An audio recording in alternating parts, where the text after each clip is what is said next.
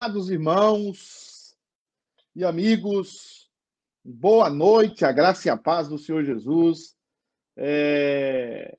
Amados irmãos eu... e amigos. Ale... Só lembrando os amados que estão entrando aí, vai chegando, vai compartilhando. Eu estou sem retorno, Ale. Eu... O meu retorno, retorno, tá? Não sei se é assim mesmo.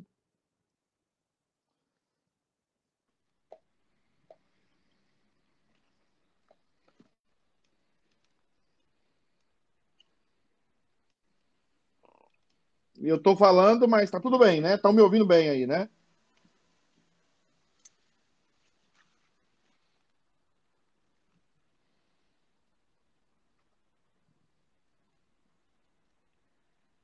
Está me ouvindo, pastor Pedro? Boa noite. Boa noite, reverendo. Eu estou tentando aqui me. Você está me ouvindo bem? Estou, estou te ouvindo bem. Então o pessoal está me ouvindo bem lá, né? Tá. É... Eu só estou ajustando aqui com a Lê para a gente começar esse papo. Ótimo, vai ser um prazer.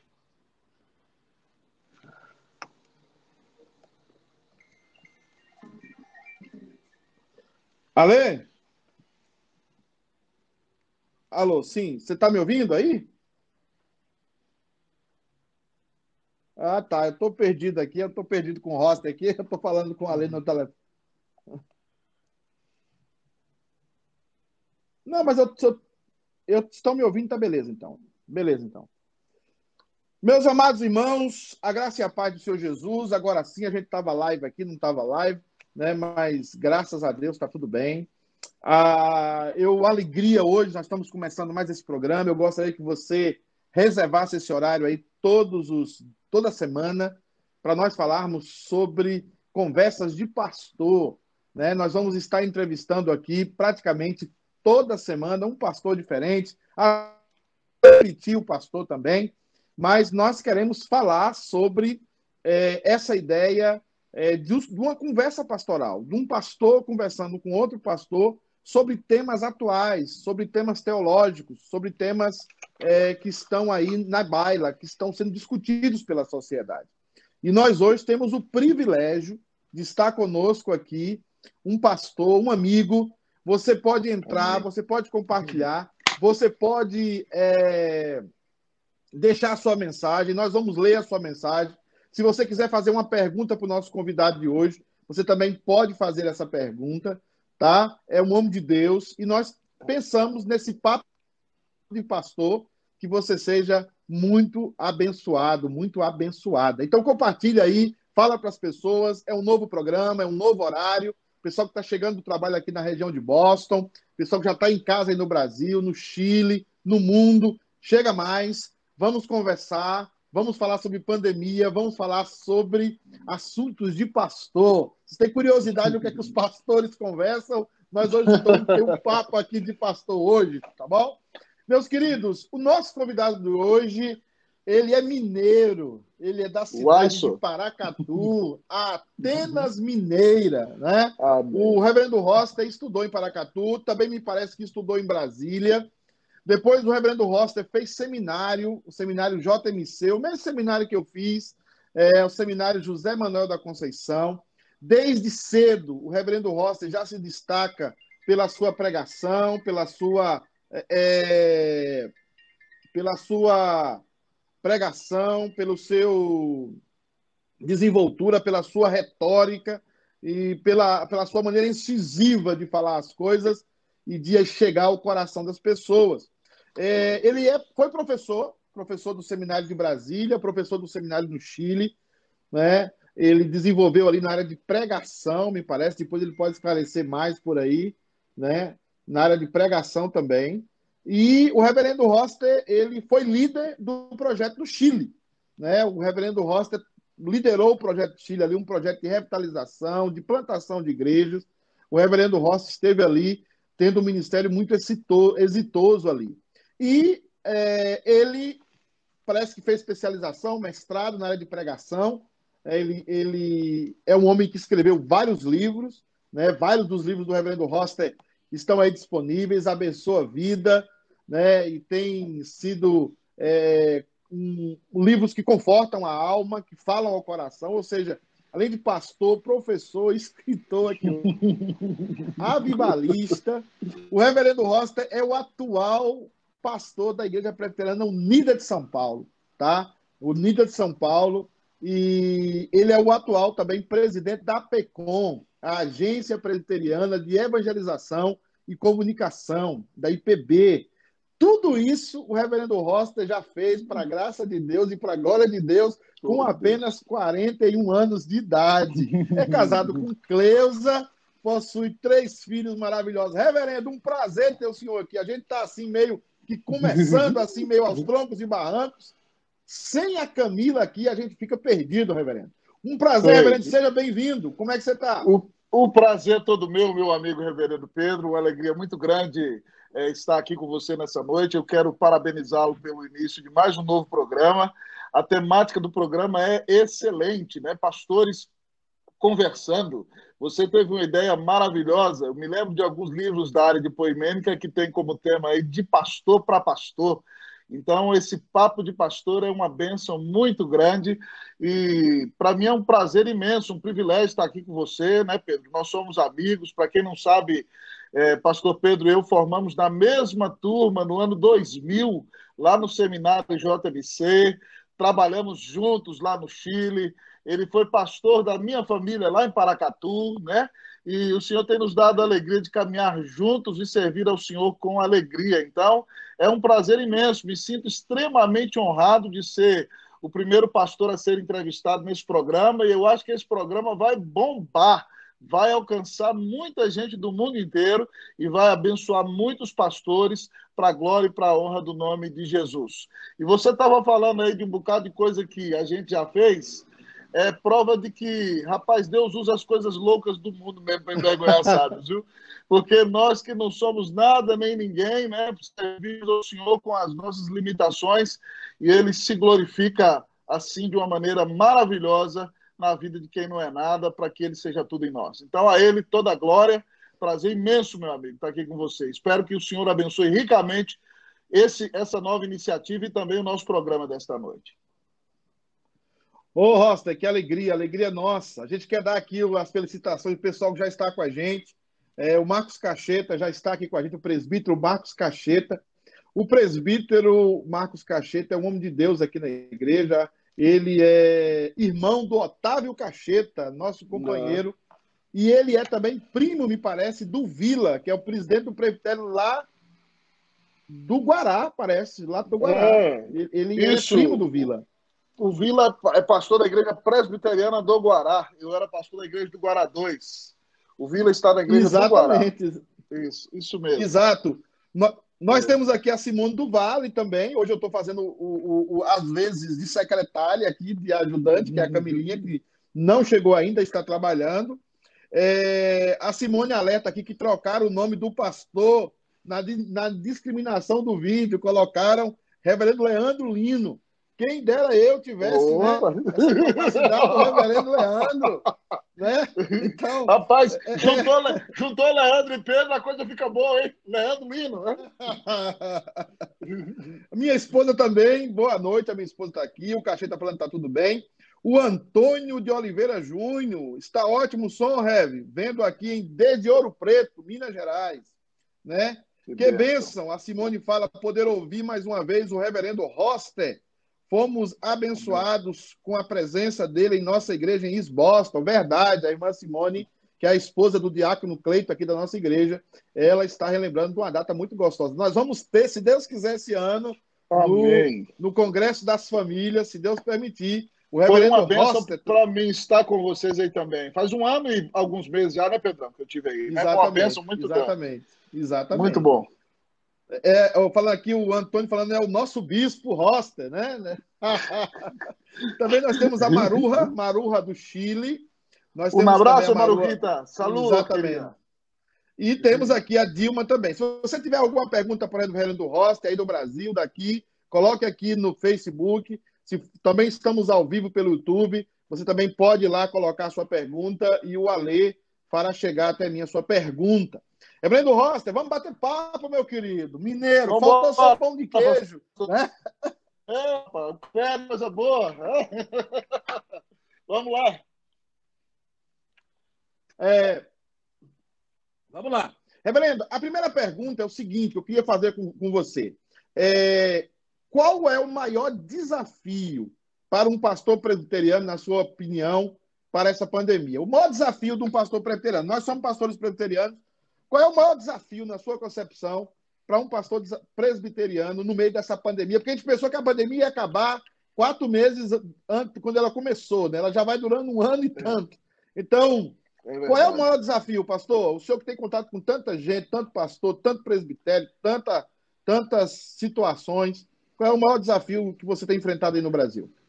Pedrão, vamos fazer o seguinte: me chama pelo nome, fica melhor, pode ser? E aí eu tá bom, reverendo? Ou, ou, ou, ou, tem que ter a formalidade? pode ser. É, então tá bom. Ah, Pedrão, não, não tem que ter formalidade, não. Então tá bom. Então vamos pelo nome mesmo, que fica mais fácil. Beleza?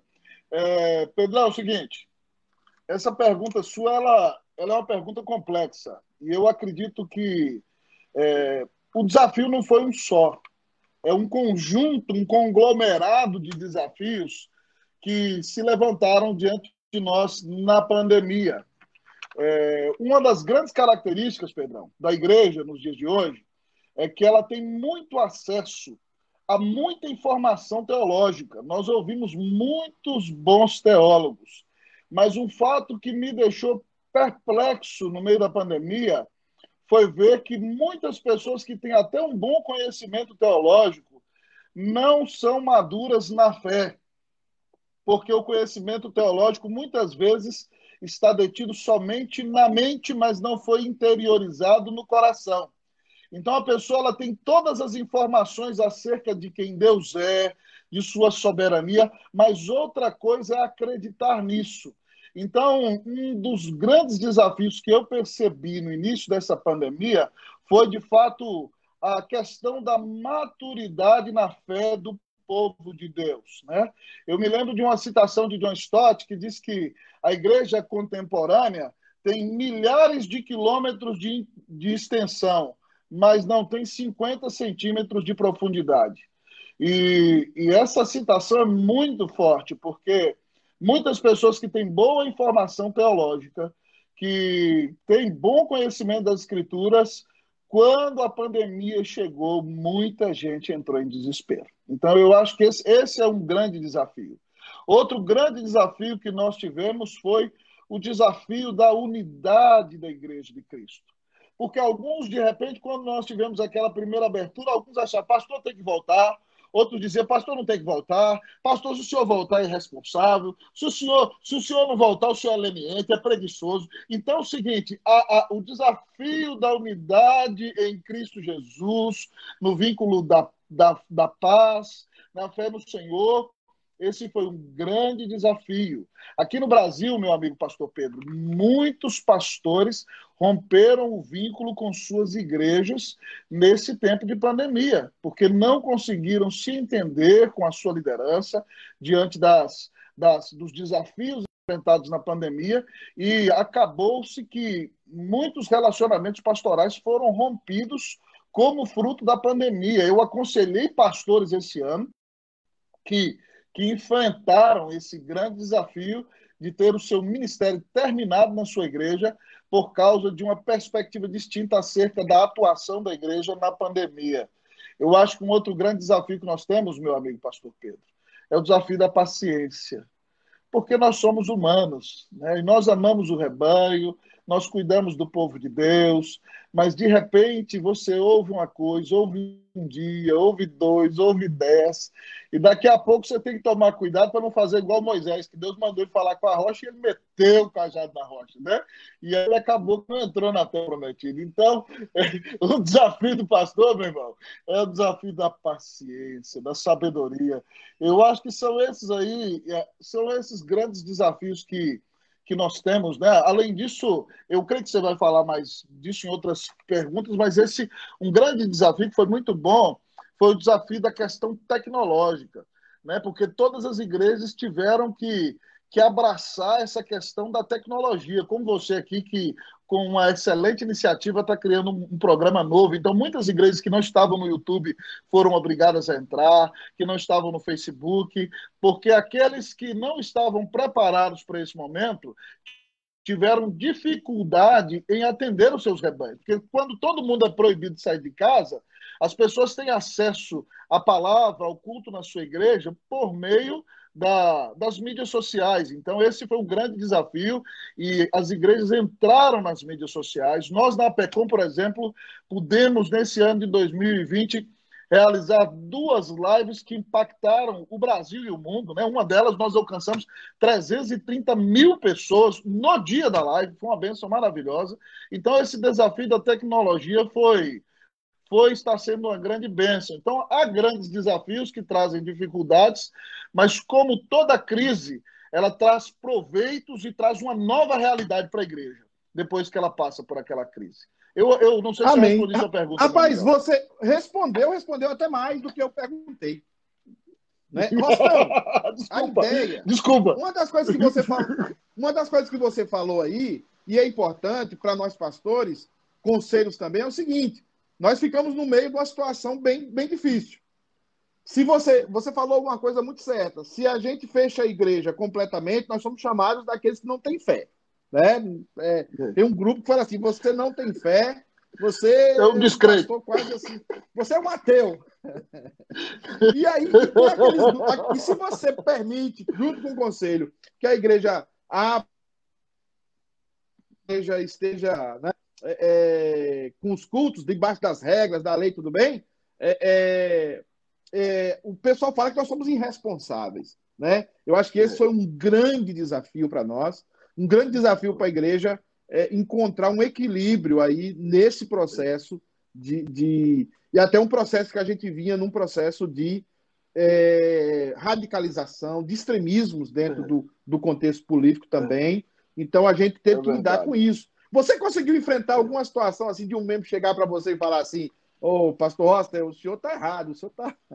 O senhor tá muito sem fé, Rapaz, o senhor tá com fé demais. Teve, teve gente que falou para mim no início, lá no início, porque no início, quando todo mundo ficou morrendo de medo, havia um grupo que achava que devia fechar, que não devia nem, porque na Unida nós não deixamos de transmitir os cultos nem um domingo. E eu fiz questão de fazer os cultos da igreja. Né? Eu não, não, não recrimino, eu acho que cada um fez como deveria, como queria, mas é, para que o povo tivesse a noção daquele momento de culto, porque já, já a perda já foi muito grande. Então a pessoa já estaria em casa e eu, eu falei assim: não, para a pessoa pelo menos sentir, ver a sua igreja. É, então eu mantive a equipe de louvor. No início foi a equipe de louvor, um grupo de diáconos e eu. E teve gente que falou que eu não amava aqueles irmãos, que eu não amava aqueles diáconos, que eu não amava aqueles irmãos que estavam no louvor, porque eu estava querendo matá-los, expondo eles a, a, a, a, pandemia. E eu falei, de maneira alguma, eu não estou obrigando ninguém, ninguém aí, eu só convoquei os valentes que quisessem me ajudar. Então, quem, quem se dispôs a me ajudar assumiu voluntariamente a responsabilidade e nós íamos orar, mas eu não obriguei ninguém aí. Então, no início, é, foi muito difícil. Também quando nós retornamos, porque aqui em São Paulo, você é, viu, por exemplo, igrejas que retornaram muito rapidamente, e houve uma grande igreja aqui na cidade de São Paulo que ficou fechada até o mês de novembro. Então, nós retornamos já lá em agosto ali, nós já abrimos a igreja, julho, agosto, então, mas teve gente que voltou antes. Então, alguns que, que diziam está demorando voltar, outros que diziam não, voltou cedo demais.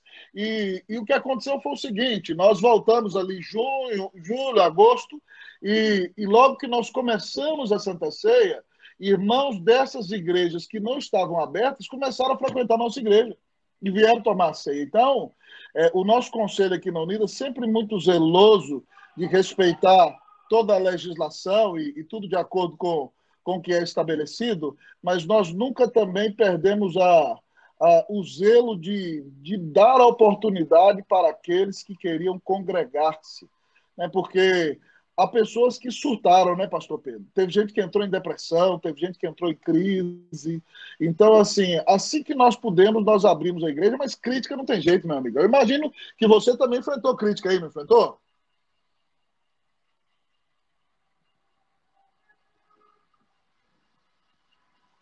É.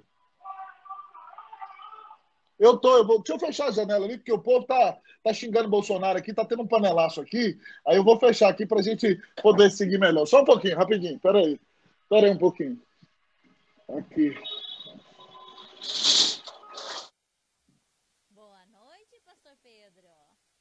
Boa noite, Camilinha. Camilinha, você veio nos salvar junto com o Alê? Ó, oh, eu escutei tudo, viu? Eu escutei você falando que sem eu você fica perdido. Não sei se isso é bom ou se isso é ruim. É, pai, não sei, também não sei. Mas assim, todo um bate-papo aqui com o Roster, da, da, gente falando daquela questão de abrir a igreja ou não, de, de, uhum. de ter o culto ou não. Um falando que a gente era irresponsável, outros falando que a gente estava é, com medo né, de, de, abrir a igreja e não tínhamos fé. É, e o Rossi falando, o reverendo Rossi falando um pouco das realidades que ele estava enfrentando aqui. Mas, Camilinha, dá o, o, o tchauzinho o pessoal que chegou aí.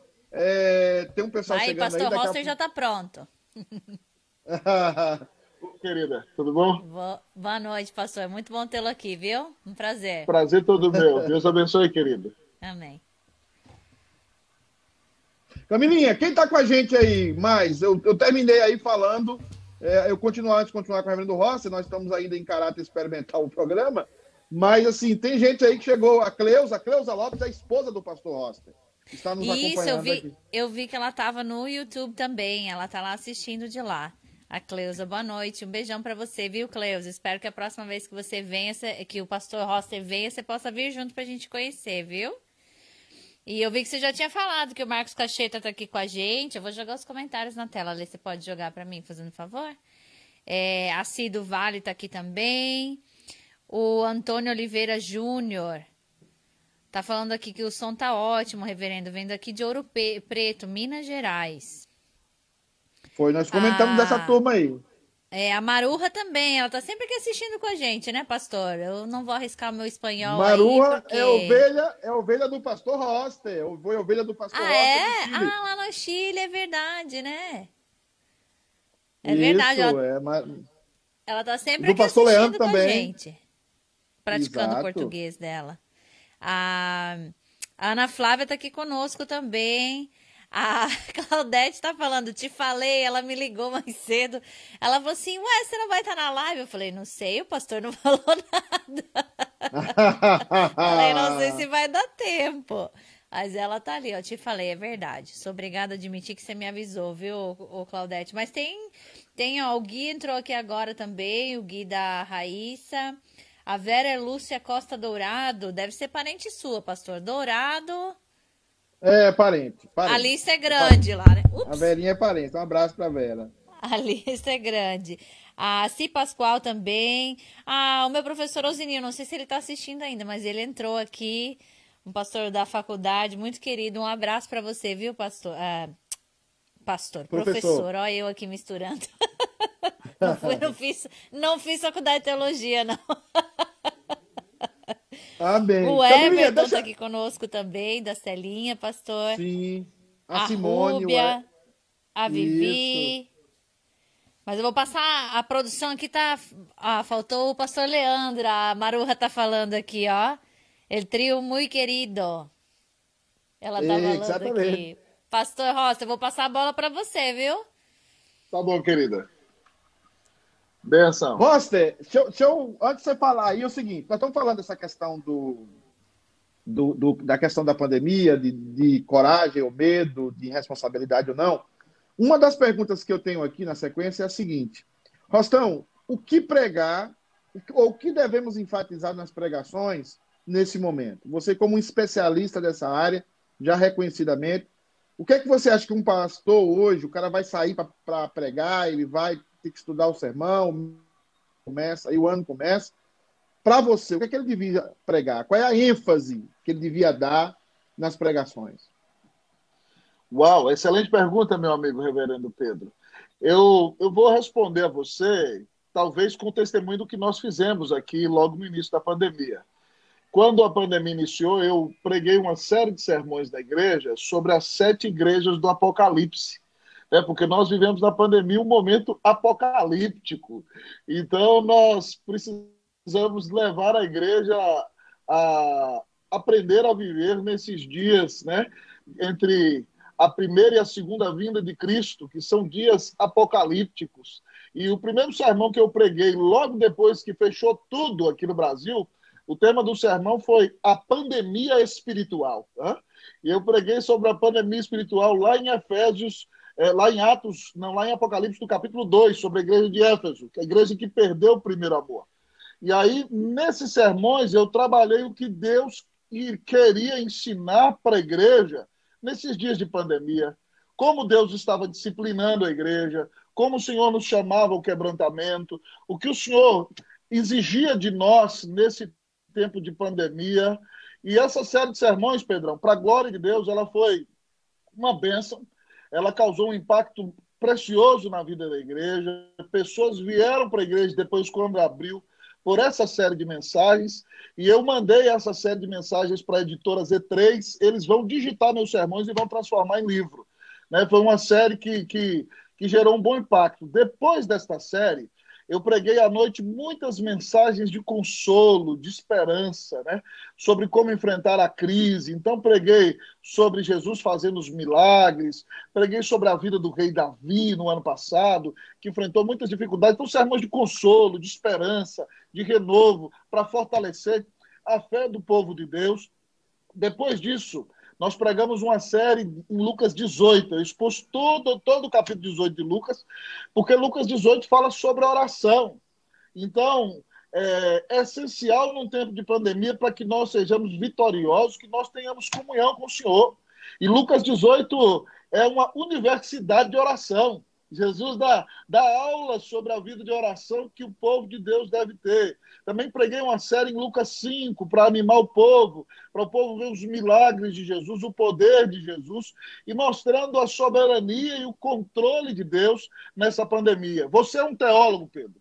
E nós, como, como igreja de origem reformada, temos a bênção de, de crer num Deus soberano. Uma boa teologia faz toda a diferença nesse momento. Então, quando você prega essa boa teologia a partir do texto da palavra de Deus, o Senhor, pelo poder do Espírito Santo, transforma o coração do povo, aquece a alma do povo e fortalece o povo. Então, eu acredito que essas são mensagens. Você, como eu, gosta de pregar expositivamente. Então, por isso que eu preguei séries em Apocalipse, Lucas 5, Lucas 18, é, séries sobre como vencer a adversidade, para ir alimentando o povo e eu louvo a Deus porque você também deve ter tido essa mesma repercussão aí, mas pessoas que não puderam ir, ir à igreja mandavam mensagens, agradeciam que o pastor está cuidando da igreja, que a pessoa mesmo em casa se sentiu pastoreada, animada, ouviu o Senhor falar com ela. Então, assim, eu creio que nós devemos ensinar boa teologia à igreja, nós devemos confrontar os pecados da igreja, nós devemos consolar o povo de Deus na crise e sobre todas as coisas nós temos que anunciar Cristo Jesus. Esse é um tempo de, de grande evangelização. É um tempo, Amém. a pandemia é um tempo, de, é um tempo de colheita. Eu não sei se você viveu isso aí, mas aqui na Unida, para a glória de Deus, quando nós reabrimos, muitos dos nossos irmãos têm uma idade avançada, não puderam vir. Então, quando nós reabrimos a igreja, a, a, frequência era de pessoas novas, eram outras pessoas que chegaram. Então, nasceu uma nova igreja dentro da igreja porque porque as pessoas estavam com fome, com sede e muita gente se voltou para Deus nessa pandemia. Então, eu acho que essas são as ênfases aí que, que nós devemos dar. Você acha o quê, reverendo Pedro? Você acha que faltou alguma coisa? O que mais você acrescentaria aí ao que eu falo? reverendo, é cada um na sua área, né? Eu, eu, eu acho é. que você falou aí é perfeito. Isso, isso é, é algo que é necessário, porque nós precisamos consolar o povo de Deus nesses momentos e, e ensinar o povo a orar. Né? Nós estamos é, começando uma série de sermões agora, é, aprendendo com Deus da história. A gente tem que usar essa pandemia, obviamente, para aprender. Né? É, há, há uma, um, algo que nós vamos tocar mais à frente aqui, mas há algo de Deus sim nessa história. Agora, o que tem surgido aqui nos Estados Unidos, talvez não chegou aí, é a questão do. É a questão do, do apocalipse, é a questão da ideia mística né, do apocalipse, é a questão assim do, do, de surgimento de tantas teorias aqui nos Estados Unidos, de gente falando tanta coisa sobre essa pandemia, sobre a vacinação também agora. É, é tudo misticismo em cima disso, é. toda, toda uma narrativa espetaculosa, vamos dizer assim, é. que nós, pastores, eu acho que precisamos dar uma resposta centrada, uma resposta, é, é, obviamente, bíblica, é, emocionalmente equilibrada, porque está um terreno fértil para todo tipo de misticismo, né? Todo tipo verdade. de situação assim descontrolada. Mas também o que você falou é uma coisa muito maravilhosa. E aí, e nós, líderes, precisamos aprender isso. É um tempo de muita gente voltar para a igreja. É, é um é. tempo de muita gente refletir sobre as verdades que a Bíblia coloca, porque a Bíblia fala é verdades, a Bíblia é atual, né? E sempre Com atual. certeza. E, né? Então, assim, você como um pregador, é, você hoje pregou lá na, na, Luz para o Caminho, eu, vi, comecei a ver a mensagem, não, não vi, mas você já pregou lá hoje, né? Lá com o Rodrigo Leitão. Você já ouviu a mensagem? Não, tem uma mensagem aqui que você botou aqui agora, ué. Não, não, não. Essa mensagem que eu coloquei aí foi da IPB Live Figa. ano passado. Ah, é, porque tá. o ano passado nós, nós fizemos a IPB Live e ela durou 12 horas, e aí agora que nós estamos é, compartimentalizando e separando a mensagem de cada pregador. Não, mas hoje eu tive lá na Luz para o Caminho, até falando disso, nós vamos fazer aí, até para avisar para o seu público aí, no dia 23 ah. de, de. Desculpa aí a propaganda, tá? Mas no dia 23 de, de janeiro, nós vamos fazer a IPB Live Sim. Nordeste. Né? E a IPB Live com, com enfoque no Nordeste. Ela tá muito legal essa live. Ai, a benção, ela vai ter grupos de louvor do Nordeste. Nós chamamos alguns pregadores nordestinos também para estarem conosco. E eu fui lá dar a palavra de encerramento da live, né? O reverendo Roberto vai fazer a palavra de abertura, eu fiquei com a de encerramento, e aí os outros preletores ficaram no, no meio, mas vai ser uma live bem, bem descontraída. É, o reverendo Rodrigo Leitão está fazendo um trabalho excelente. O reverendo Vandi visitou os campos do sertão, mostrou as dificuldades, as lutas que as pessoas enfrentam. Então, o nosso, o nosso, a nossa ideia é honrar o povo nordestino, a IPB no Nordeste, e, e, motivar o povo de Deus a orar pela, pela missão naquela região que é tão importante, região de onde você veio, né, meu amigo Pedro? Então, dia 23, Exatamente. Né, pode ver aí, a partir das 14 horas, lá no YouTube, lá no, na, nas mídias da IPB, se eu não me engano, às 14 horas, tá todo mundo aí convidado aí para assistir conosco a IPB Live Nordeste. Vai ser a IPB com, com sotaque nordestino, vai ser uma benção muito grande. Ou oh, uma IPB arretada. Rapaz, é o seguinte, é, tem outra pergunta aqui para você. O pessoal também, Camilinha, da live aí, se quiser fazer pergunta, você pode fomentar o pessoal para fazer pergunta aí. Tem um pessoal assistindo com a gente. O pessoal querendo assistir, fazer pergunta também, nós estamos aqui também disponíveis para responder perguntas. Agora, eu vou fazer uma pergunta agora, reverendo, enquanto o pessoal, a Camilinha entra daqui depois da sua pergunta, é o seguinte. De que forma você vê que a família, a família pode permanecer saudável nesse momento. Quando eu falo saudável, eu estou falando em todos os aspectos. Eu não sei se você enfrentou problemas aí familiares dentro da sua igreja com a questão da pandemia, porque o marido ficou mais em casa, a mulher é, talvez mais em casa, as crianças não tiveram escola. É, como é que a gente fica saudável aí? É, dentro de Boa casa palavra, com tanto. Boa palavra, hein? Essa pandemia revelou a espiritualidade de muita gente, né? E aqui no Brasil houve grande incidência no crescimento do índice de divórcios. Muito triste isso, né? Mas uma das coisas que hum. nós vivemos aqui na Unida, nós tivemos grandes desafios na pandemia, pastor. Muitos membros da igreja perderam emprego, alguns irmãos vieram a falecer. Foi, foi um tempo de muito choro, muita lágrima. Mas uma coisa que aconteceu na nossa igreja foi um despertamento espiritual naquele primeiro momento do que diz respeito, no que diz respeito ao culto doméstico eu, eu percebi isso na vida da igreja. Então, os maridos voltaram a tomar posição, voltaram a ler a Bíblia em casa, voltaram a orar, voltaram a invocar a presença do Senhor no, no meio de suas famílias. E, E isso me alegrou muito, porque eu vi na nossa igreja, eu preguei muito sobre isso, né, sobre a oportunidade da família se voltar para Deus. E naquele primeiro momento, eu me lembro de pessoas que, que estavam ali todos os dias fazendo o culto doméstico em casa, todos os dias. Um oficial da igreja, eu lancei um livro Palavra de Pastor esse ano, ele pegou cada dia da, da casa dele e cada noite ele lia um capítulo devocional com a família, fazia o culto. Então isso foi muito bom. Eu vi que gerou na igreja local, na nossa igreja, um crescimento espiritual, porque o povo voltou a ter vida devocional. E isso abençoou também o convívio, porque São Paulo é uma cidade em que as pessoas têm uma vida muito frenética. Então as pessoas saem muito cedo de casa e voltam muito tarde. E, e, isso fez com que pais voltassem a conviver com seus filhos, né? voltassem a conviver com as suas esposas, mas obviamente também trouxe a complicação do trabalho dentro de casa, porque muitas vezes o marido e a mulher têm que trabalhar de maneira remota e os meninos estão dentro de casa, então tem que decidir quem vai ficar com os meninos cada hora, na é verdade.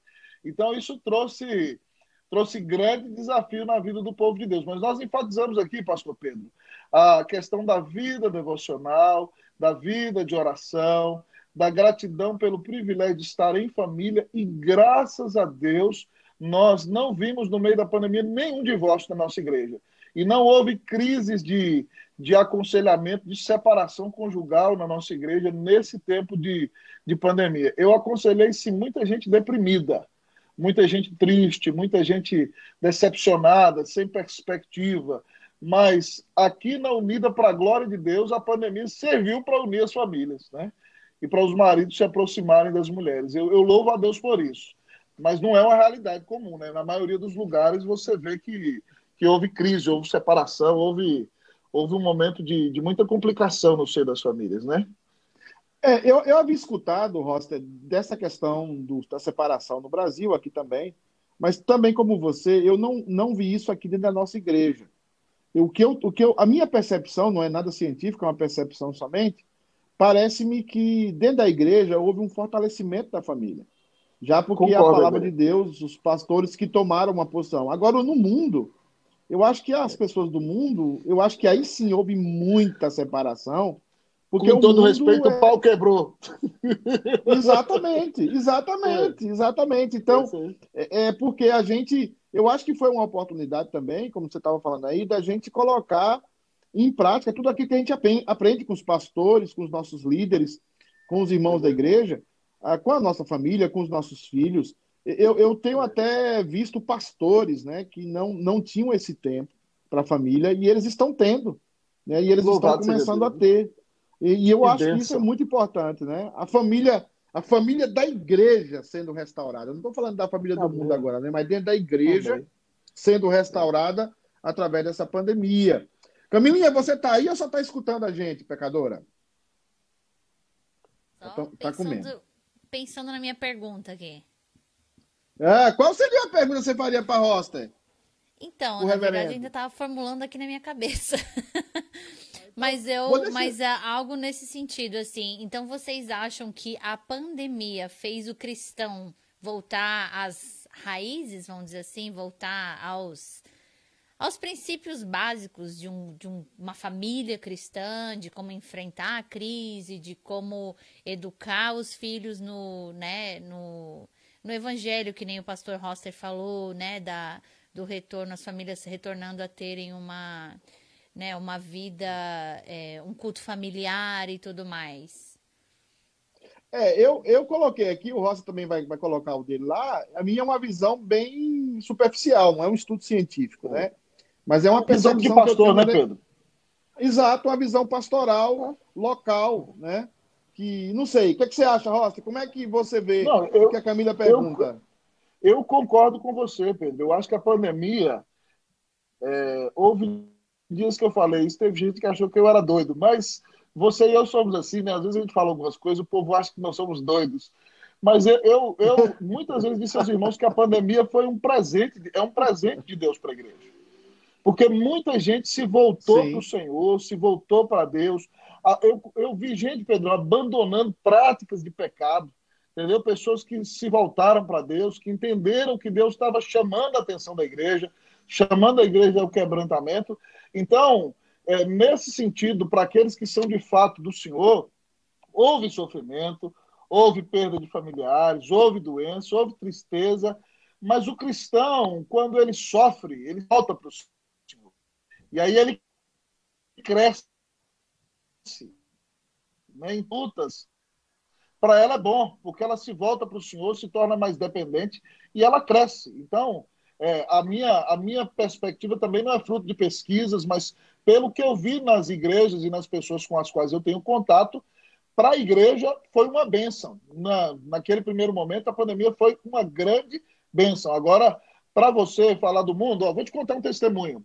Tem um amigo meu que é um alguém que, que trabalha numa casa política lá em Brasília, é muito importante, e ele tem um familiar que é, é, trabalha junto com um grande desembargador brasileiro, e esse desembargador, é, que se dizia ateu, se aproximou daquele advogado presbiteriano e disse para ele o seguinte: é, Eu invejo vocês, porque a pandemia não acabou com a vida de vocês, porque vocês têm segurança, vocês têm paz, vocês têm um Deus em que vocês confiam.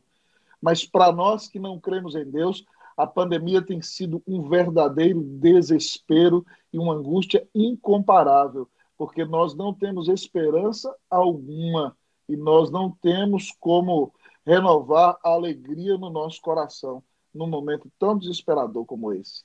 Olha para você ver o ímpio, o ateu falando isso. Que bênção maravilhosa. Roster, e essa, é uma, e essa é uma questão, enquanto você falava, eu lembrava de uma conversa que eu tive com a Fabiana, porque você sabe, eu gosto muito de filmes de, é, de ficção científica, né? Isso, é, verdade. É, e a Fabiana gosta daquele filme que a gente faz a gente chorar e tal. Romântico. E um, é, aquelas séries românticas, aquela coisa. E um dia ela me é. perguntou, amor, como é que você gosta de filme de ficção? É um filme todo cinza, todo é, sem cor, sem vida, todo mundo praticamente morre no final. E eu falei para ela uma coisa que eu tinha lido há muito tempo atrás, do, do Milan Kundera, que é o seguinte: o, o futuro, o futuro para o ateu são. Nenhum filme de ficção ele reflete outra coisa que não seja a falta de esperança. É e, e, eu vejo isso que o cara falou com você aí agora. Não é, tem, eles não é. têm esperança. E, e, o problema muitas vezes é que muito crente se comporta como ímpio. Né? É verdade. Fica louco, de, de um lado para o outro, angustiado, correndo. É, é, é, peraí. Esses dias eu falei na igreja, uma irmã veio me, me, criticar, eu falei, a Bíblia burla da morte. Nós, nós não vamos deixar de chorar os nossos mortos, não vamos deixar de ter empatia, de estar junto, de, de, de tentar viver a vida e de tentar guardar a vida. Mas a Bíblia diz: onde está a morte, o teu aguilhão? Onde é está o mesmo? Morte? É isso né? mesmo. Né? ela zomba da morte. Eu, eu, li uma citação do, do pastor e poeta inglês George Herbert algum, no mês passado, e ele dizia o seguinte: ele dizia, morte, venha contra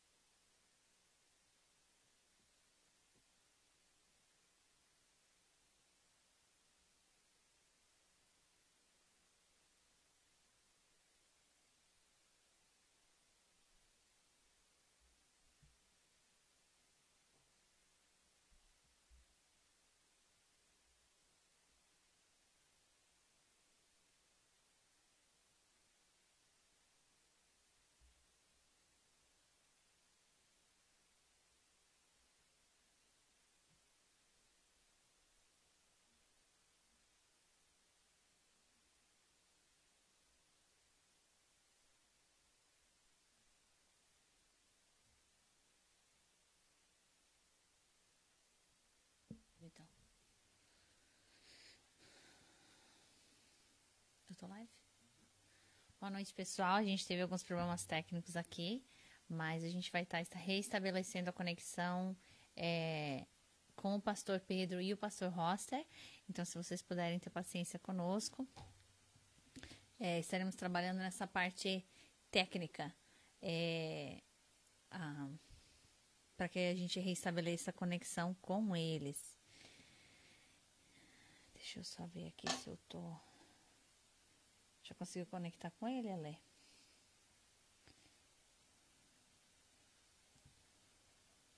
Então, enquanto isso, vai deixando o seu. Você que ainda está conosco, você que ainda é perseverante na, na audiência, vai deixando o seu coraçãozinho, vai deixando o seu like.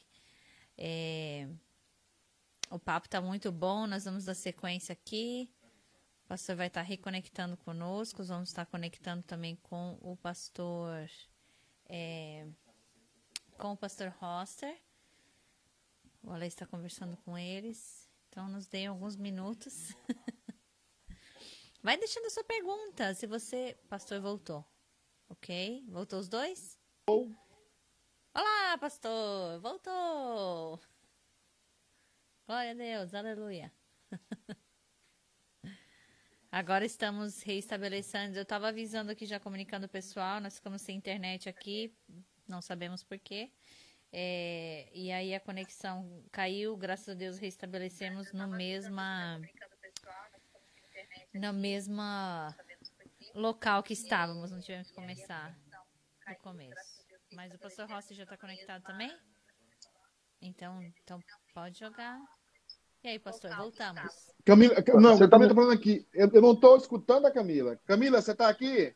Eu estou aqui. Eu escutei a Camila, escutando. Pedro. Pedro, eu estou escutando a Camila, mas não estou vendo a Camila. Ah, então Entendeu? me joga aí na tela com o pastor Rossi, enquanto o pastor. Nós estamos ao vivo agora, só que eu não estou me vendo, eu estou sem retorno. É. Eu Meus também não estou eu... me vendo. Eu estou vendo você e estou ouvindo a Camila. Agora eu estou te vendo. Agora voltou. É. É. Aí, agora sim. Tá me ouvindo também, pastor? Todo mundo se ouvindo, amém. Bênção pura. Glória a Deus. Ô, ô Camila, é, é, voltando aqui ao assunto, Rosta, eu, eu peço aos irmãos paciência, nós estamos estreando o programa, estamos com, e, com muitas questões ainda técnicas que temos que resolver. Mas assim, o, o reverendo Rosta falava um pouco de esperança, né? Rosta, e é a pergunta que eu tinha que fazer na, próxima, na sequência aqui. É, como é que dá assistência à igreja nesse momento? Como é que o pastor deve dar assistência? Você tem feito visita? Você tem usado a internet, você tem usado a pregação. É... E, e, como é que você assiste à igreja? Como é que você dá assistência pastoral à igreja? Pastor Pedro, que grande desafio, né, esse tempo de, de pandemia, porque se você visita a casa de alguém, você corre o risco de, de não só colocar sua própria saúde em risco, mas também a saúde da ovelha a qual você está querendo pastorear. Né? Então é um, é um tempo de grande desafio mesmo.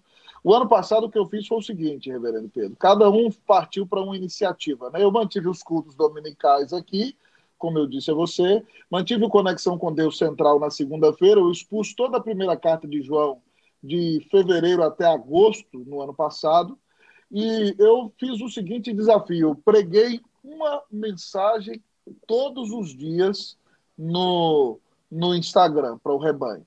Então eu preguei de lá de março até outubro. Eu preguei todos os dias uma mensagem de 10 a 15 minutos. Então, quando eu for fazer meu relatório na semana que vem, eu devo ter pregado mais de 365 mensagens esse ano. E foi a maneira que eu Uau. arranjei para para cuidar do rebanho. Eu falei assim: o rebanho está em desespero, eu preciso pregar uma mensagem todo dia. Eu fiz isso até outubro. Aí, outubro, quando já estava tudo mais reaberto, eu tirei alguns dias livres, aí eu voltei é, fazendo a leitura do meu último livro, porque o livro desse ano foi lançado é, com o enfoque dos 120 anos da Unida. E o nome do livro é Palavra de Pastor, e, e eu tenho 50 pastorais que eu escrevi para a igreja, estão publicadas ali. Então, eu voltei lendo o livro, e mas o que, que aconteceu? O nosso seminarista Elias, junto com a nossa UMP, começou a fazer esse trabalho de vídeos interativos né, pelo Zoom. Então, duas vezes por semana, a nossa UMP teve, teve encontros no Zoom. A nossa UPA, né, também com o nosso evangelista Jonathan. Graças a Deus aqui a gente tem um obreiro para cada área. E o Jonathan assumiu um trabalho muito precioso no Zoom com a UPA. Então, a nossa UPA tinha reunião. UPA, para quem não sabe, é a União Presbiteriana de Adolescentes, tá? Estou falando dos Estados Unidos, então, então, assim, os nossos adolescentes se reuniam uma vez por semana. A nossa mocidade tinha estudos bíblicos duas vezes por semana. O, os nossos casais tiveram reuniões cada dois meses, Pastor Pedro também via Zoom. A nossa SAF tinha uma reunião de oração no WhatsApp todos os dias, e todas as terças-feiras, perdão, né? Elas fizeram uma reunião toda semana. Então, nós atendemos a igreja, cada um na sua área de trabalho, através dessa maneira dessa, dessa maneira das mídias sociais. E aí eu fiquei pregando um sermão cada dia, o seminarista Elias cuidando dos jovens, o evangelista Jonathan cuidando da, da, dos adolescentes, o nosso seminarista Galo cuidando da congregação de Guarulhos, o Davi da congregação de Cutia, lá em Calcaia do Alto, e, e nós usamos essa, essas, essas as mídias, nós entramos de cabeça nas mídias. E o YouTube, nós pregávamos no domingo usando o YouTube e alcançamos muita gente. Então, nós aproveitamos a tecnologia. Aconselhamentos também foram feitos por meio do Zoom ou do WhatsApp, naquele primeiro momento, depois que nós abrimos, algumas pessoas pediram é, aconselhamento presencial, né? Algumas pessoas me recriminaram, falaram que eu sou doido, que eu estava me expondo, que como é que eu ia fazer aconselhamento presencial, mas se a pessoa estava em desespero, como não fazê-lo? Então, nós mantínhamos uma distância considerável dentro do gabinete pastoral. Então, eu fiz alguns aconselhamentos assim, mas a maioria deles foram feitos de, de maneira virtual. E aí, quando nós abrimos, é, o meu pastor auxiliar, que você conhece, nosso amigo reverendo Camargo, uma bênção maravilhosa, ele, ele voltou ativa, né? ele ficou aí até, até agosto em casa, de março a agosto ele ficou trabalhando de casa.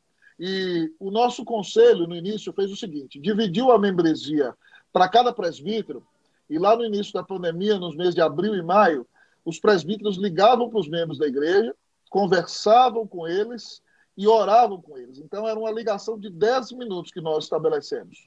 E desse, dessa maneira a igreja sentiu, já que eu estava na linha de frente, pregando todo dia, fazendo o trabalho, os presbíteros partiram para ajudar no cuidado pastoral do rebanho.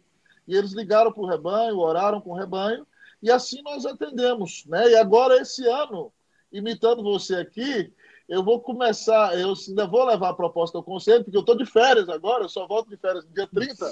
E aí, no projeto desse ano, eu vou começar um programa de entrevista, que nem você, né? Espero que o meu conselho aprove, mas assim, eu ainda estou com, com, com o tema na cabeça, né? E, e, o nome da sua igreja é o mesmo nome da minha, né? Porque é só que a sua inglês é nosso português, né?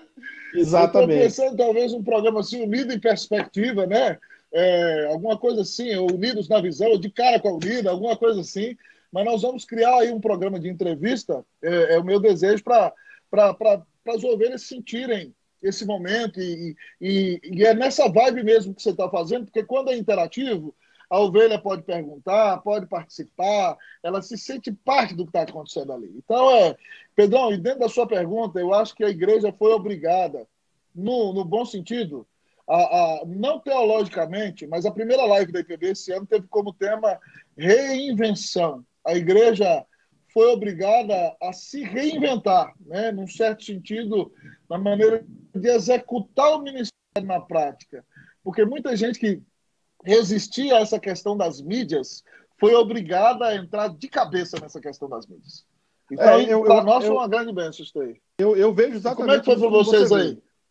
Foi, foi uma, uma, é? uma, uma algo semelhante, né? O, a, a, questão, nós começamos com um programa despretensiosamente chamado United no Sofá, um programa é, que depois ganhou proporções muito boas, e algumas, e algumas dezenas de pessoas chegaram à igreja através desse programa, através desse acompanhamento virtual.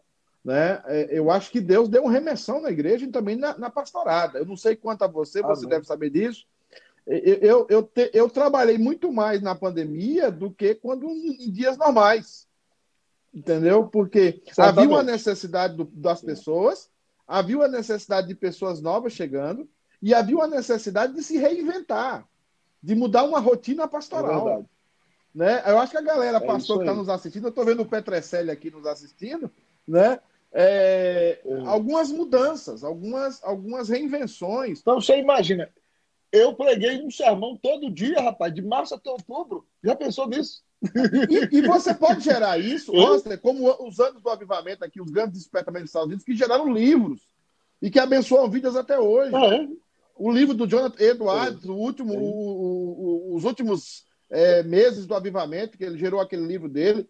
Então, assim, eu acho que a é. gente. Afeições religiosas, muito bom.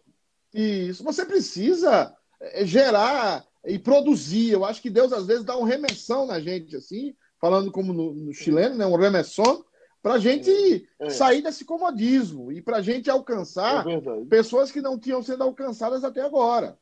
Né? Agora, ó, você tem é pergunta lá da Camilinha. Camilinha, quem tem pergunta aí, minha querida? Manda bala. Quem tem pergunta aqui, a Claudete fez uma pergunta que vai de encontro com o que o pastor Rosser estava falando. Ela pergunta Se vai de encontro, é contra. Se Não, vai, vai, de, encontro... encontro. vai de encontro. Ela Ei, pergunta. o que você acha, Rosser? Vai ao vai encontro. ao encontro. É isso aí. Pode corrigir. É Pode corrigir. a minha conexão é porque, aqui tá. É do... Aqui, ó. Tamo a pergunta ouvindo, dela. Você consegue jogar a pergunta na tela, Lê? Não. É... Ela pergunta assim, pastor, como está o departamento infantil da sua igreja em meio a essa pandemia? Como vocês têm Muito trabalhado boa. com as crianças? Foi justo. Posso responder já? É, essa, essa pergunta é maravilhosa. Eu agradeço a irmã, porque eu falei dos departamentos, e é um pecado não falar do departamento infantil. Nós temos aqui, para a glória de Deus, um departamento infantil composto por irmãs muito dedicadas. O que elas fizeram? Elas gravaram as aulas de escola dominical e, e, e houve um grande desenvolvimento tecnológico do, do nosso departamento infantil, porque professoras de cada sala gravavam as aulas e aí mandavam os vídeos e os pais se comprometiam a assistir os vídeos com os seus filhos no horário da escola dominical. Então, o nosso culto aqui é às 11 da manhã. E, e eu ia para a igreja pregar a partir de lá, mas muitas vezes às nove e meia da manhã, que era o horário da escola dominical, agora vai ser às nove. Minha filha pequena, a Daniele, que tem seis anos, fez essa semana, estava na sala assistindo os vídeos da Márcia para a escola dominical infantil, e os meus meninos adolescentes estavam no quarto é, assistindo a aula de escola dominical de adolescentes. Então, nós temos um departamento infantil muito bom aqui. As irmãs, durante todas as semanas, gravaram vídeos e fizeram o seguinte: uma vez por mês, elas marcavam uma aula no Zoom com, com os alunos, uma aula geral, uma vez cada dois meses foi. E aí os pais em casa se comprometiam a entrar com as crianças e, e, nos primeiros momentos foram momentos de grande emoção porque as crianças não se viam. Então eles estavam com saudades. Que bom, que saudade, que bom ver o amiguinho. Era uma bênção assim maravilhosa. Então, graças a Deus, os nossos irmãos aqui fizeram um, um trabalho de excelência.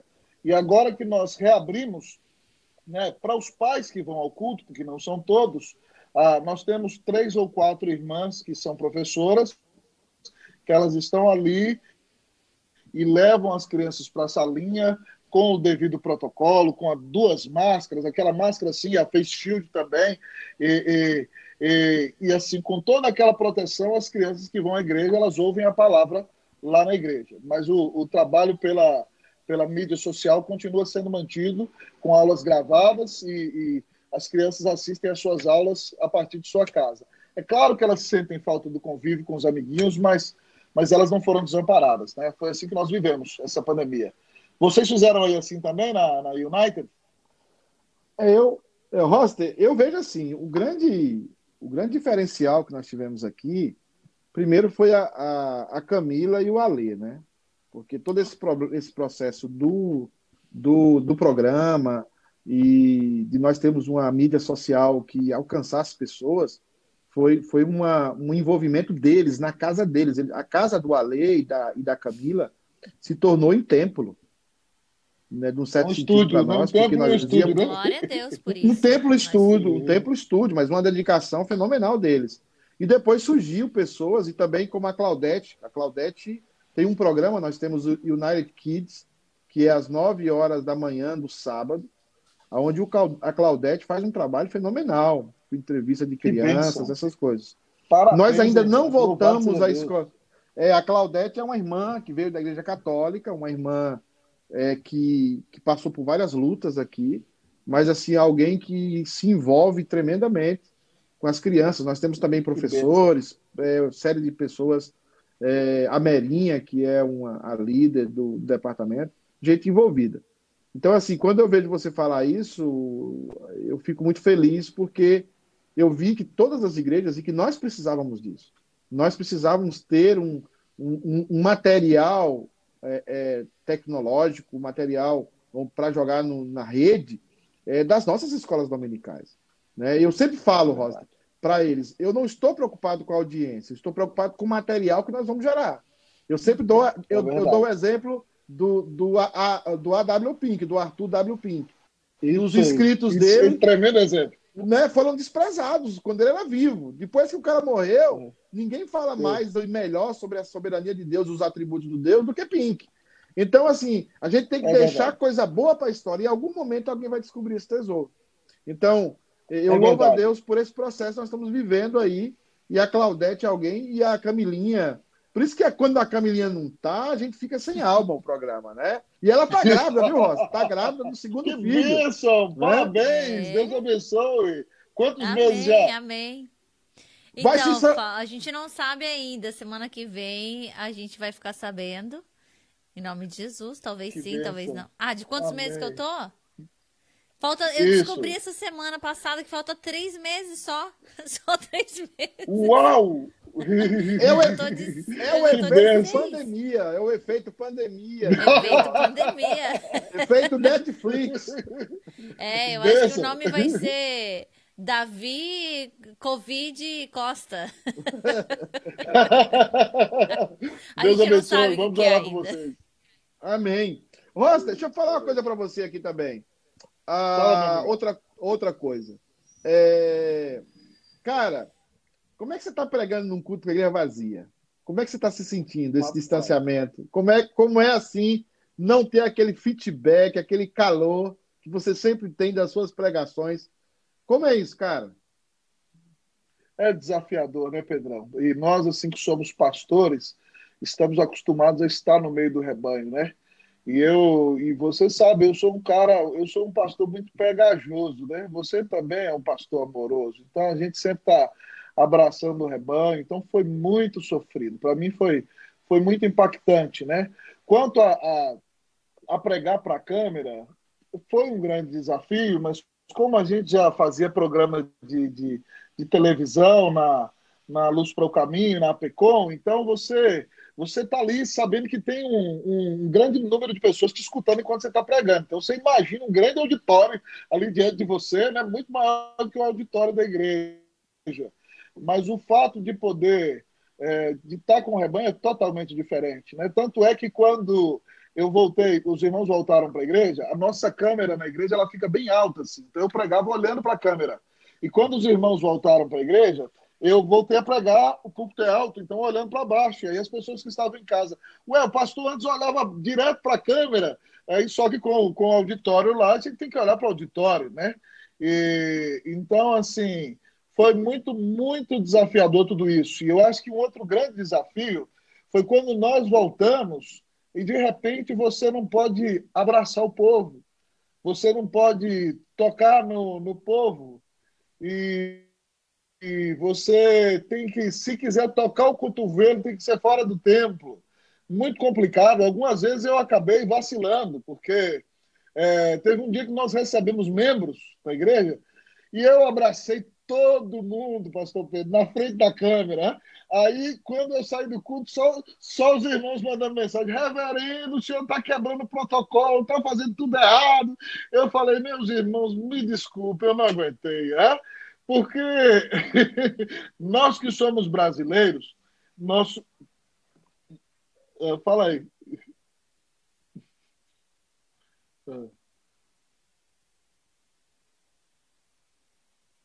Tô te vendo. Uau, não dá não. Cara, eu, eu, eu percebi. Não, não dá, não dá. Eu vou ter que fazer a proteção não. de acrílico eu, eu, ali. Eu, eu falei com o conselho, eu falei assim, irmãos, eu não vou pregar de máscara nem um dia. Se, se a polícia vier aqui me, me mandar multa, eu pago a multa. A igreja não precisa pagar. Eu pago, mas para me pregar de máscara, eu não vou. Rapaz, são tá situações. São situações. E o que você é. falou aí, a questão do abraço, do contato físico, Rosca. Entendeu? É. A gente vai. Eu, eu acredito que a gente, ou por algum tempo, não sei quanto, nós valorizaremos muito o abraço. Ah. O cristão, o cristão mesmo, o cristão verdadeiro, é. eu acho que ele é. tem sido desafiado a, a, amar mais o contato com a igreja, a congregar mais, a se importar é mais com os irmãos. Né? A gente perdeu, a gente perdeu. Verdade. Tinha perdido um pouco isso, né? Mas é até, é até uma ironia da tecnologia. A tecnologia que nos ajuda tanto, hoje nos leva a entender que, que a gente precisa se abraçar. E a gente precisa é, ter um é contato fraterno né, na igreja. Então, para mim, tem sido um desafio, viu, cara? Pregar com a igreja vazia. É. Com... Eu, é. eu penso que eu estou plantando é. uma igreja todo domingo. É verdade.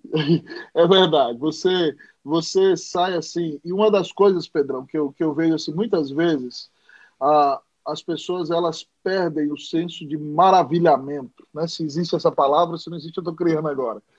Mas é as pessoas elas acostumar elas... com, com é? o santo, né? Acostumar com É isso aí, as pessoas. Sagrada. Então assim, com o retorno, quando a gente abriu a Santa Ceia e, e alguns irmãos mais velhos vieram de moto próprio, e aí você tem um irmão que é presbítero de 85 anos que chega no templo, como é que os diáconos vão proibir ele de entrar? Não tem como. E aí o irmão É outro problema que nós tivemos, é, que nós é, tivemos aqui, é, é outro problema. É, não tem como. E a pessoa tomando a ceia em lágrimas, rapaz, em lágrimas, impactada, porque pode ter assim aquele, aquele momento com o Senhor. Rapaz, Deus é. Deus sabe chamar a atenção da igreja dele. Né? Deus sabe quebrantar o nosso coração. Então, a pandemia marcou muita coisa, mas ela, ela ainda está aí, ela ainda é um grande desafio para nós, mas eu acho que, que muita gente teve um grande crescimento espiritual através dessa pandemia. Eu agradeço a Deus por ouvir seu testemunho, né? Porque eu sei que você é um pastor muito carinhoso, visitador, que cuida das ovelhas, então então, você está cuidando também pela internet aí, né, Pedrão? Tá, tá fazendo aconselhamento pela é, internet. É, rapaz, é, a Camilinha é que eu mais aconselho, mas não faz nada do que eu mando, do que eu ensino. Não me converti ainda. não, mas eu, eu ia dizer que quando a gente voltou ao culto, com o testemunho, né, meu de ovelha, não sou idosa nem nada, mas eu também chorei muito quando eu tomei a ceia, viu? Quando a gente reabriu. Foi emocionante. É... É, muitas tive... pessoas testemunharam isso. É, e como né, eu tive o privilégio de a gente, a gente trabalha no comitê de comunicação, então eu fazia parte da escala toda semana, então eu tive a oportunidade e toda semana era o mesmo sentimento. Porque no começo a gente teve a Santa Ceia toda semana e no, era como se fosse a primeira vez de novo que a gente estava voltando. Então, assim, foi, foi um sentimento bem forte que eu tive. É, muito bom. Ô, ô, ô Rosta e Camilinha, é, Roster, uma palavra assim, até que eu mais Camilinha, eu leio a lei, a gente tem enfrentado bem isso aqui, né? É, eu, a gente já falou um pouco sobre isso, mas eu acho que é bom enfatizar. Porque tem pastores que estão perdendo a paciência, são pessoas sérias, pastores sérios, com pessoas que estão com medo da pandemia. Eu acho que, em primeiro lugar, assim, pandemia é uma realidade, a gente não pode ser irresponsável. Né? Mas é você pastor, você está convivendo com esse novo tema. O, que, como, como você trata o problema dos irmãos que estão com medo? São apóstolos do medo. Eu usei uma frase domingo. É, eu usei uma frase seguinte: nós temos que resistir o convite ao desespero. Nós temos que resistir é Muito bom, esse convite ao desespero. Nós estamos diante de um convite ao desespero. E mas eu sei que tem pessoas que estão com medo. são crentes, são irmãos em Cristo, é. mas estão com medo. Pastorzão, você já há muito tempo na caminhada, apesar de ser jovem. O que, é que você fala para essas pessoas? Como é que você aconselharia? Oh. Tá me ouvindo agora? Pessoal que está com medo, pessoal que está. Pessoal agora de Manaus, um abraço para Manaus, para Amazonas agora, que está é. sofrendo. Né? É isso aí, que, que você fala? Os irmãos amados, né? É. Meu amigo, esse é um tempo de crer, né? É um tempo de, de entender que o Senhor que nos levou para a tempestade, ele é o soberano sobre a tempestade. E quando ele quiser, ele pode dizer para o mar acalmar e o vento parar, né? E todos vão ficar perplexos com a, a glória dele. E, e nesse sentido, eu creio que a sua atuação, meu amigo pastor Pedro, é muito boa, porque o que nós podemos fazer? Em primeiro lugar, nós podemos pregar a palavra de Deus e nós devemos motivar o povo de Deus. É, nós temos que também cuidar para não criar na igreja um clima de, de, de julgamento excessivo, né, pastor Pedro? Porque existem pessoas que têm problema de idade, outros têm dificuldades respiratórias, outros estão amedrontados. E aqui na Unida nós vivemos um fenômeno muito interessante, porque as pessoas muito respeitosas das leis, respeitosas das leis, dos protocolos, dos cuidados, e você sabe como é que é o nosso estilo. Então teve um dia que eu cheguei na igreja, pastor, pastor que é pastor de ovelhas, tem hora que rasga o verbo e fala as coisas além das contas, né? Do, do, do jeito fora do protocolo normal, né? Aí um dia eu falei assim, meu irmão, se você está indo no supermercado está indo ao médico, está indo no trabalho, está indo na feira, está indo no shopping e não pode vir à igreja, isso é sem vergonha, isso, meu irmão. Você vai me desculpar, hein? entendeu? Deus é, é não é a prioridade da sua vida? E, e falei rasgado, falei assim, rapaz, eu vou levar tanta paulada depois disso, mas, mas eu falei, falei, rapaz, eu te digo que no domingo seguinte a igreja estava cheia, e uma irmã muito querida, esposa do presbítero em disponibilidade, veio no final do culto e falou assim: Meu pastor me disse que se eu estou indo ao médico, se eu estou indo à feira, se eu estou indo no mercado, eu não posso vir adorar meu Deus? Se o meu Deus é prioridade para mim e a igreja está respeitando os protocolos, por que, que eu não vou vir adorar meu Deus? Ela falou assim, pastor, a sua palavra foi fundamental e eu agora voltei a frequentar a igreja e quero dizer para o senhor o seguinte, que é bom de casa, mas estar tá aqui é mil vezes melhor. Eu falei, aleluia, meu irmão, aleluia, calvinista, louvado seja Deus. Né? Então, pastor, não tem jeito não. Nós, nós, nós vamos levar a bordoada? Vamos, mas nós temos que motivar o povo, porque porque as pessoas elas vão acabar ficando amedrontadas mesmo. Então, nós, como pastores, temos a missão de, de cuidar da igreja, de preservar a saúde da igreja, mas, sobretudo, preservar a fé da igreja e fazer com que as pessoas entendam que, que esse momento de culto, nós estamos tendo pela, pela, pela mídia, mas o momento do culto é, é, o encontro do noivo com a noiva, né? É um momento de intimidade espiritual incomparável. Então, a noiva chega para o noivo e confessa sua, seus pecados, apresenta suas angústias, é, agradece, louva o noivo, e o noivo, então, fala a sua palavra ao coração da noiva, e é um relacionamento de amor, intimidade. Quando a ceia, o noivo se senta com a noiva na mesa, e é, é a comunhão né, do Senhor Jesus com o seu povo. E, e isso, Pedrão, você usou a palavra místico, é místico no bom sentido, porque quando você está ali você vê a manifestação da graça de Deus naquele lugar. É, é claro que você percebe um sermão ungido pela internet, mas quando você está no meio do corpo de Cristo é totalmente diferente. Todo mundo que voltou para o culto falou assim para mim: Pastor, é bom pela mídia, mas estar aqui é totalmente diferente, incomparavelmente melhor. Oh, oh, então, a nossa missão oh, é motivar o povo e levar a bordoada. Motivar o povo e levar a bordoada. Roster, você, você Caminha, o Roster, o Roster já está pregando, tá? Ele é assim mesmo, tá? Ele já está é, tá na veia. Tem uma pergunta aqui. É, antes da pergunta da Camilinha, a gente vai. É, você começou falando, Roster, algo importante, né? A, aquela ideia do, do, da profundidade do, do cristianismo, né? Você vê que é, é, é, extenso, mas é muito raso. É como um mar é. muito extenso, mas a, a profundidade é muito rasa. Eu fico imaginando os cristãos que tinham que cultuar a Deus nas tumbas, nas situações mais difíceis no primeiro século, eles saíram de casa e eles não sabiam que voltariam, não, ou seriam confrontados, ou seriam mortos. A maioria com condições precárias, condições é, escravos, é, situações bem mais adversas. E esse pessoal tinha como característica, pelos livros de história, estarem juntos.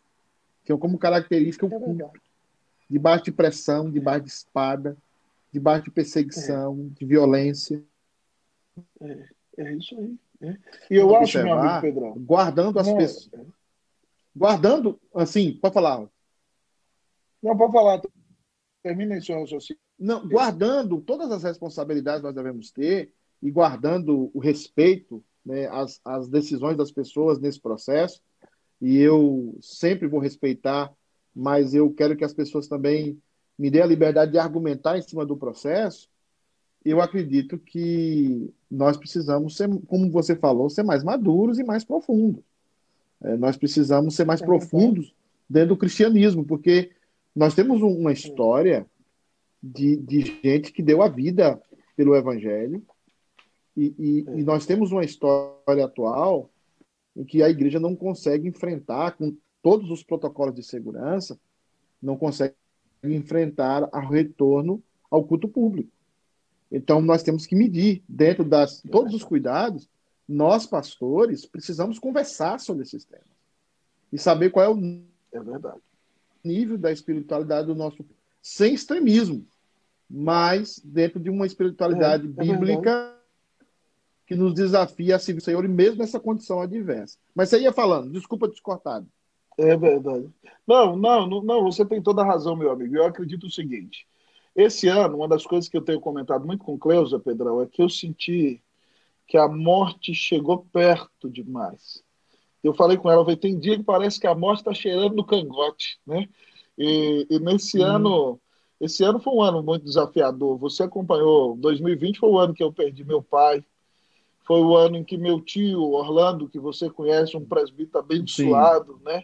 veio, veio a falecer, é, ovelhas Sim. queridas da igreja vieram a falecer, o nosso querido irmão e aí reverendo Geraldo Henrique, né, que morava aqui na rua de casa, né, assim, três minutos aqui de casa descendo, foi para os Estados Unidos, rapaz de 49 anos, veio a falecer. Então é o seguinte, esse ano, meu amigo Pedro, é um ano da gente colocar a nossa teologia em prática e entender que nós não vamos ser irresponsáveis, nós vamos cuidar da nossa parte. Mas eu sei que o dia da minha morte já está determinado. Eu não vou alterar o dia da minha morte. Eu não tenho condição de fazer isso. Então, assim, eu não tenho esse poder. A Bíblia diz que todos os dias, os meus dias estão contados no livro do Senhor, quando nenhum deles havia ainda. Então, Deus já decretou o dia que eu vou morrer. É claro que nós não vamos ser irresponsáveis, mas eu não vou ter como fugir do dia da minha morte. Então, é, esse, esse medo, ele é um medo sem fundamento, porque o dia que você que está aqui ouvindo o pastor Pedro e a mim nesse vídeo, o dia da sua morte está determinado e você não pode mudá-lo. Então é o seguinte, né? viva confiante, seja responsável, passe muito álcool gel, use a máscara, mas não perca a bênção de, de desfrutar da, da, da comunhão dos irmãos, da presença do Senhor, por medo, porque Deus está no controle de todas as coisas. Repito, nós devemos ser responsáveis e respeitar todos os regramentos. Mas nós não temos que ter medo da morte. A morte para o cristão é bênção. Eu vou só citar aqui, pastor Pedro, quando a nossa câmera caiu, eu contei para o pastor Pedro que eu li uma, um, um autor no mês de dezembro, citando o pastor inglês George Herbert, que era um poeta e um literato, né? o mestre de C.S. Lewis e, e George Herbert dizia o seguinte: morte, venha sobre mim, caia sobre mim a sua espada e o seu machado, e eu brilharei mais glorioso do que nunca, em um resplendor cheio de glória na presença do meu Senhor, porque o meu Senhor te derrotou na, na cruz, ó morte. Se tu vieres contra mim, demonstrarás que tu és mais derrotada do que nunca. Que bênção maravilhosa! Então, quando nós temos essa esperança, nós, o medo não vai governar a nossa vida. Nós vamos ser responsáveis, mas vamos ser bênção no nosso tempo para a glória e para a honra do nome de Jesus. Rosta, enquanto você estava falando aí, que eu vou passar para a Camelinha fazer a pergunta dela, mas quando você estava falando aí, Eu lembrei de uma outra expressão que fala o mesmo que você fala, só que no, lembrar, lembrando aqui da live do Nordeste, de um amigo meu que foi no conselho e o conselho perguntou. Ele é muito simples, o homem do campo, o homem da roça, um certa ex-pentecostal e, e, muito simples. Foi, foi entrevistado pelo conselho. O conselho perguntou para ele assim: Meu amigo, o que é a morte? E ele respondeu assim: A morte é uma égua. E aí todo mundo, a morte é uma égua, e todo mundo ficou assim do conselho, né? Impactado, né?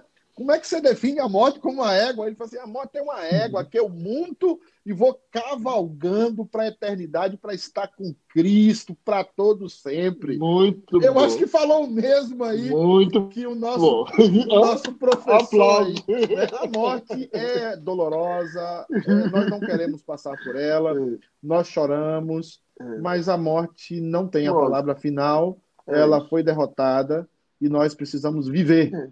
viver o evangelho. Aleluia. Camilinha, o que, é que você tem para perguntar para o reverendo Rosta Guimarães? Você também tá pregando, hein, rapaz? Ah, então, na verdade, vocês mudaram um pouco de assunto, mas a minha pergunta seria a respeito de ah, que o pastor Rossi estava falando, né? Que teve gente que é, acompanhou as, as lives da igreja e né, os cultos online e tudo. É, e fica um pouco dentro dessa linha a minha pergunta. Qual é a opinião de vocês, pessoal, né? Já que é pastor, pastoral também, é, com relação às pessoas, os pastores que estavam fazendo a Santa Ceia online? Eu sei que o pastor você Pedro gosta de uma pergunta assim picante, então. Pedro, você primeiro. O, o Roster vai ter uma postura diferente da minha, eu vou respeitá-lo, obviamente. Eu acho que não, eu, eu não sou a favor, eu já Ah. fiz uma live aqui para isso. Eu acho que o culto público é presencial. Eu acho que a gente pode pregar o evangelho, trazer a palavra através dos meios de comunicação, através da, da- do virtual, mas eh, não há nenhum indício bíblico de, de que o culto, apesar de ser uma coisa nova que a Bíblia não vai relatar, eu não, eu não vejo nenhum indício de, é, de ter um, um- de ser considerado a Santa Ceia dessa forma. Teve pessoas até que o pastor mandou o pão e o vinho para casa e o pai de família ministrou a Santa Ceia para a família. Então, assim, Absurdo. isso, isso, isso para mim é, é terrível. É, é, mas, assim, eu não vejo que é, é, isso não. Eu, eu acho que é o culto público, é ali que é o culto, os demais estão assistindo o culto, né? E os que estão ali estão participando no culto público. Mas quero ouvir o Roster. O Roster sempre com as suas, com as suas argumentações muito melhores que a minha. De forma alguma, você é um exímio teólogo, meu amigo. É, o que eu quero dizer para vocês é o seguinte: vamos lá, com base na, na sua colocação. É, é, com respeito à Santa Ceia, eu, a- o meu posicionamento é idêntico ao seu.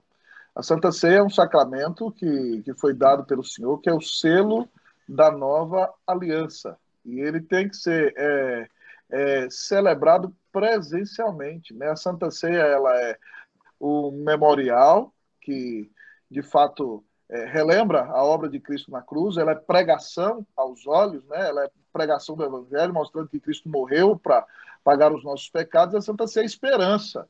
Então, e ela é para ser celebrada de maneira presencial. Ela é um momento de comunhão íntima do corpo com o seu Senhor. E a presença de Cristo ali na ceia, quando ela é celebrada, é presença real e espiritual. A presença do Senhor se manifesta naquele momento de comunhão. Então, a, a, o pão continua sendo pão, cálice, cálice, mas a presença de Jesus é real e espiritual. Então, a Santa Ceia, ela tem que ser celebrada presencialmente. Aqui nós também adotamos essa mesma visão. Agora, eu sei, eu concordo com o Pedro na questão do culto, no que diz respeito às implicações práticas. Porque o conceito de culto, ele é um conceito desafiador, porque você tem a vida toda como culto e você tem o culto presencial. Eu acredito que nós estamos cultuando a Deus, sim, ainda que, que nós estejamos distantes, mas, obviamente, é, isso depende muito da atitude do adorador. Porque tem muita gente que assiste o culto em casa e o cara tá lá é, comendo um pão com ovo na hora que você está pregando o sermão, entendeu? Então, assim, na igreja ele não ia comer o pão com ovo.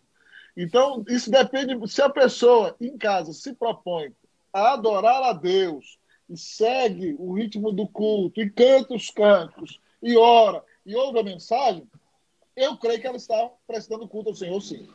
Mas o ideal do culto é presencial.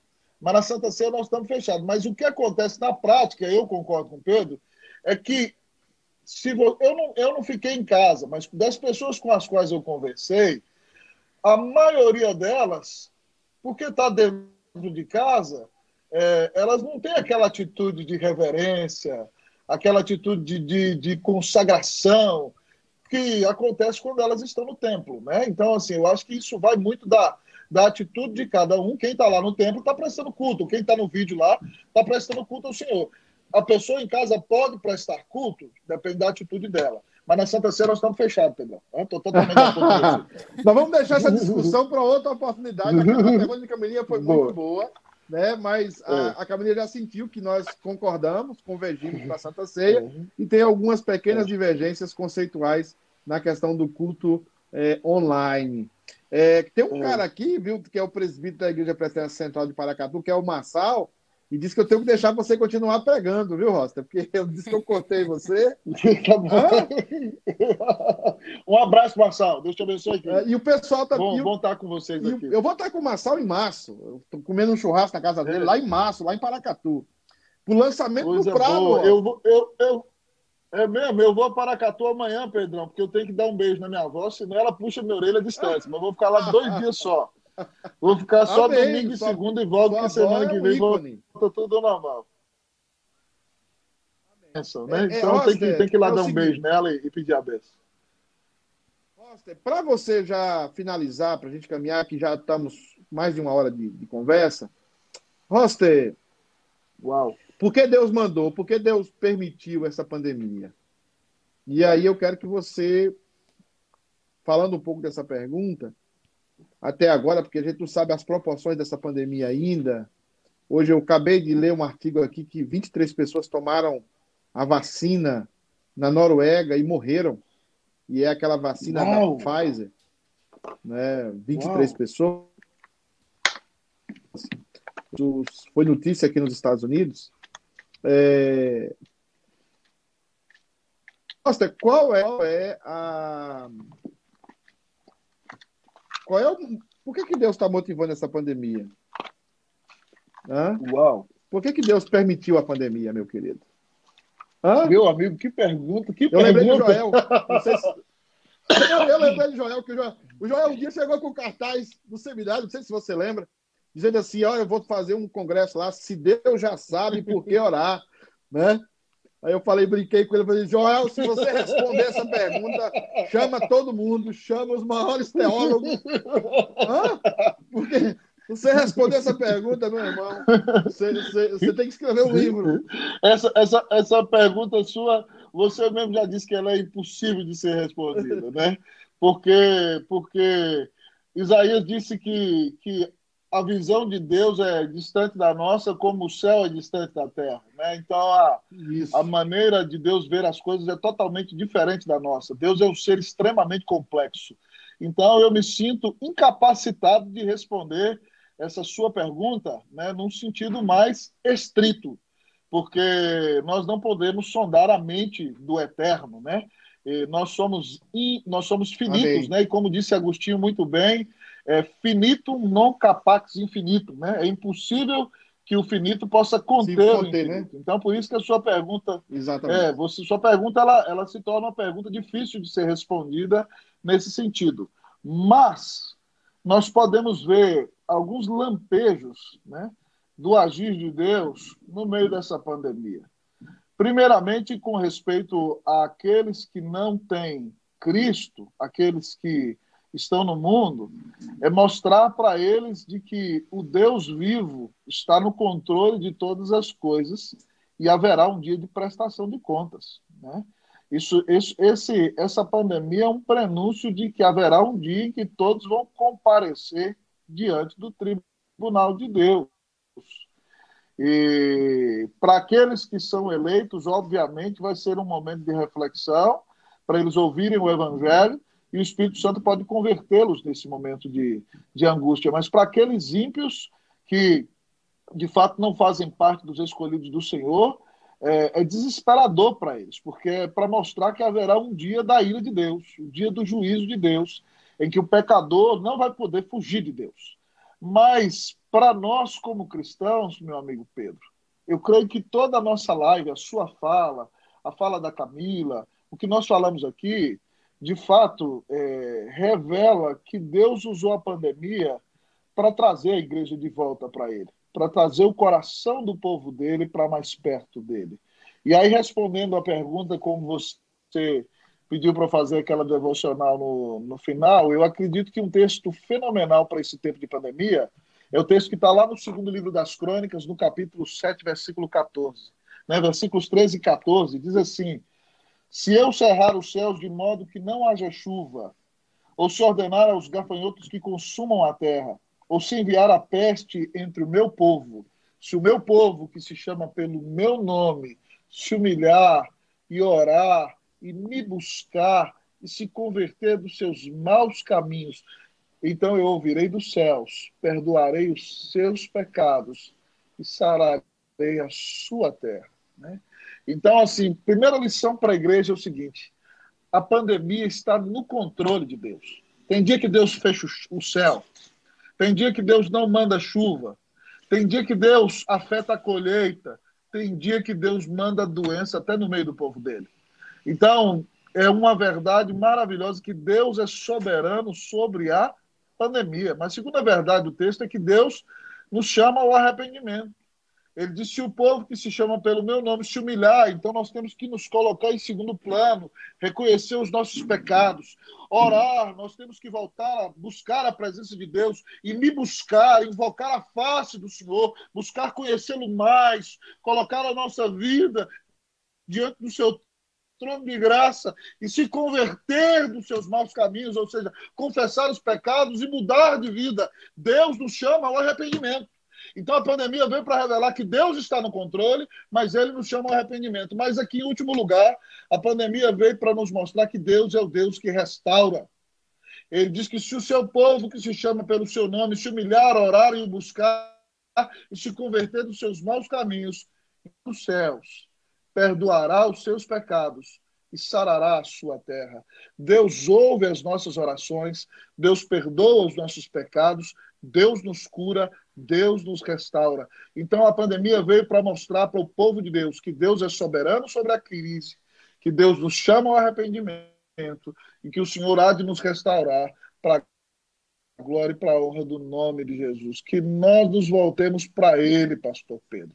Que nós nos humilhemos, oremos e o busquemos, exaltemos a Cristo. Nós veremos tempos de refrigério, tempos de reavivamento, para a glória e para a honra do nome de Jesus. Amém. Amém. Glória a Deus, reverendo. Pastor, eu queria agradecer o senhor em meio à pandemia, em meio às férias. Honra, meu amigo. O senhor, o senhor não, você amigo de eu caminhada, amigo de longas datas. Eu, Leozinho, Danilo, lá no Chile. Isso aí. Ah, outros boa. irmãos mais. É... Abraço para todos eles aí. E esse é um espaço gerar, criar para que os pastores tenham suas angústias, suas lutas. Essa conversa de pastor é para a igreja também orar pelos seus pastores. É, saber que nós somos seres humanos necessitados da graça e do, do amor de é Deus, verdade. da compreensão. Nos equivocamos, é, tentamos acertar, mas nos equivocamos. Precisamos ser ajudados é constantemente. Então, eu agradeço você. Deus tem usado você maravilhosamente, graciosamente. Agradecer pela, pela Cleo, agradecer pelos meninos, pela, pelo meninão, pelo Davi, pelas meninas, né? E esperar você aqui. Se eu passar do Brasil, eu vou te fazer uma visita. Dá um abraço aí. Vai ser, um, vai ser uma honra pelo abraço, conosco. Abraço, abraço de verdade. Né? Amém. Então agradecemos, Amém, irmão, a sua vida. E você que nos Amém, acompanha aqui, você que está conosco, Nós estamos começando esse programa. Já temos um programa lá na, na segunda-feira, na terça, na quarta, na quinta da igreja. E está agora na sexta-feira. Houve uma mudança na grade do, da igreja. E eu gostaria muito que você se acompanhasse conosco, nos ajudasse, que será um processo, virão outros pastores. Certamente o Roster, se Deus permitir, voltará a falar sobre outro tema aqui né, conosco. Né, Camilinha? O que, é que você achou Parabéns, do pastor Roster, Camilinha? Pedro. Deus abençoe, viu? É isso aí, obrigada, pastor, obrigada. E você inaugurou o, programa junto com o pastor, o pastor Pedro. E Muito obrigado, querido, pro... uma honra para mim. Deus abençoe. Eu mandei mensagem pro pastor Jeff, eu falei assim, o pastor Roster tá na live. Ele falou assim, ah, eu tô na reunião de adolescentes. Senão ele um estaria ali, Jeff. ó, comentando. O Jeff é Deus benção. abençoe, Pedro. Pa parabéns, querido Pedro, pela, por essa iniciativa.